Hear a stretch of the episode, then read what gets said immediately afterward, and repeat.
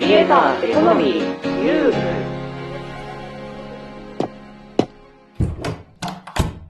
この部屋はネット大好き3人がネットで稼ぐクリエイターやインフルエンサーの話題をやいやい語る部屋である。どうも、かぐわです。あるだよ。明石です。好きなことで生きていこうっていう YouTuber のフレーズあるじゃん？あ、ありますね。でもさ、最近 YouTube ってさ、なかなかさ、チャンネル登録者数が増えなかったり、再生数が増えなかったり、結構厳しいよな。もう、好きなことで生きていく。難しいわよね。でも、そんな自分の好きなこと、それから普段仕事で使っているもの、得意なものを活かして、ある方法で稼いでいるクリエイターがいる。今日はそんな春菜さんを紹介しようと思う。そんじゃあ行ってみよ。ハッシュタグ、クリエコ。じゃあまずこちらのプロフィール読んでもらえる？後藤春菜さんのプロフィールです。イラストを使ってわかりやすく情報を伝える、ビジュアル制作が得意です。春菜さん、私、最初知ったのは、ゴルゴキャストといって、まあ、ポッドキャストなんだよね。音声配信で、ゴルゴキャストという番組があって、結構まあ、テック系とか、あと、アップル製品が好きな人とかに人気の番組があったんだよね。で、その番組よく聞いていて、そこのゴリュゴさんのパートナーで、えー春菜さんという方がいて、そこで初めて知ったんだよね。で、この春菜さん、まあデザイナーさんとしてえ活躍する傍ら、執筆デザイン、イラスト、動画編集などの、まあデザインワークをする傍ら、実はある方法でクリエイターエコノミーの収益を出している。それがニュースレターなんだよね。ニュー、ニュースレター？メルマガのことだっけ？そう。実際に使っているプラットフォームはサブスタックといって、まあ、海外では超人気のニュースレターのプラットフォーム。今さ、SNS とか、ブログとか YouTube とかさ、まあ、とにかく情報が爆発してるじゃん？なので海外だと、もうなんかそういうのを追ったりとか、何か情報を検索したりするより、もう本当に自分がこの人だって思った人のニュースレターや、ポッドキャストを聞いて、情報収集するっていうことが、まあ、増えてるらしいんだよね。特にネットでもちろん有用な情報も出てるんだけど、実は結構ね、ペイウォールといって、もうサブスクで料金払わないと有益な情報がもらえないとかね、結構増えてるんだよね。で、そんな中、注目を浴びているのがこのサブスタックというニュースレターで、まあ一応日本語対応もしている。なので、結構いわゆるアーリーアダプターと呼ばれる界隈の人たちには結構使われているサービスなんだよね。決済プラットフォームとしては、ストライプという日本だと音声配信の大手のスタンド FM とか結構いろんなとこが使っているサービスなんだけど、そのサービスを使って月額課金も実現してるんだよね。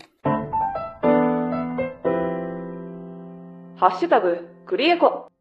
このニュースレター、内容としては iPad を活用したい人向けの内容なんだよね。その名も iPad Workers Pro というニュースレター。これが無料で読めるんだけども、プロという有料のプランを作っていて、ここが収益を出しているということなんだよね。加入している人数はわからないんだけども、無料版の iPad Workers というニュースレターメルマガは、まあ、1000人以上の人は加入しているという、えー1000オーバーという数字だけは出てるので、やっぱりね、かなり読まれてると思う。これ、そもそも集客とかは、どうするのですか？サブスタックはブログのようにニュースレターを公開して、ブログのように運営することもできるので、この iPad Workers というニュースレターも、一見すると何かブログのサイトのように見えるんだよね。でもこれを使って集客をして、そしてヨシンバニュースレターを読んでくださいという方法で読者を集めている。もちろん、春菜さん自身 YouTube、Instagram、X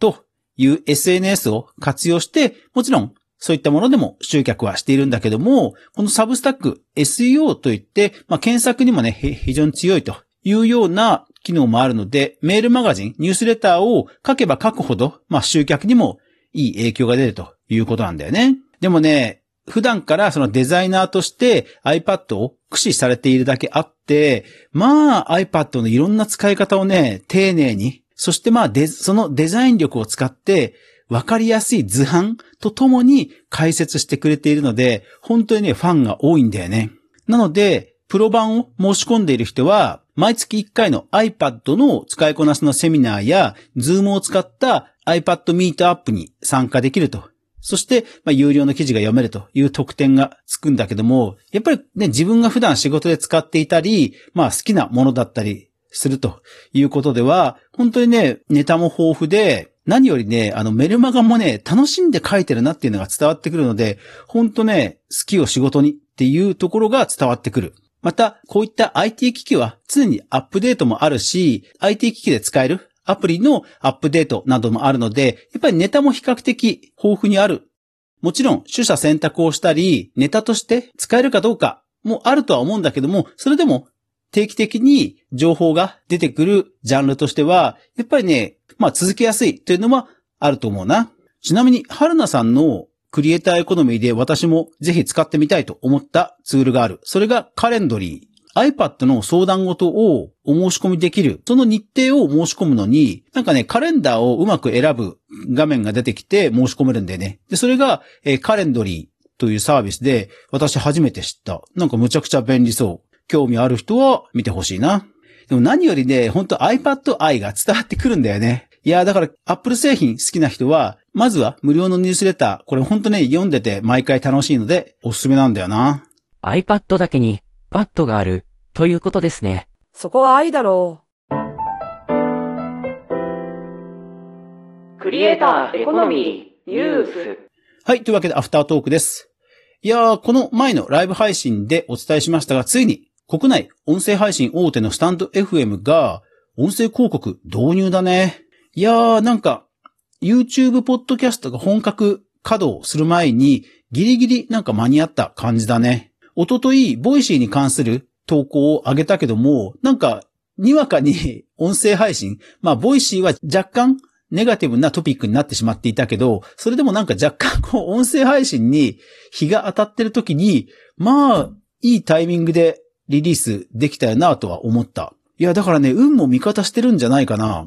音声広告はもうリリース当初からずっと導入する導入するって言っていて、で、満を持してと。かつ、多分ここまでプラットフォームが大々的に実装したというのは、国内でも初めてだと思うので、いやだから国内初、それから、まあ、競合他社も本格実装する前にっていうことでは、ポッドキャストの参入自体は遅かったけども、うん、なんかギリギリ間に合ったという感じだよね。いやだからこれは結構注目されるんじゃないかな。広告収入も審査制ではなくて本当全員が始められるということなので、まあ還元率はやっぱりかなり低いとは思うんだけど、それでも、うん、なんか SPP という収益化プログラムを一番最初に実装したところという、まあ、プラットフォームのブランディングは維持できてるかなって気がする。これでまた音声配信が盛り上がって、ドリームをつかむクリエイターが出てくると、うん、なんか面白くなっていきそうだよな。興味ある人は、この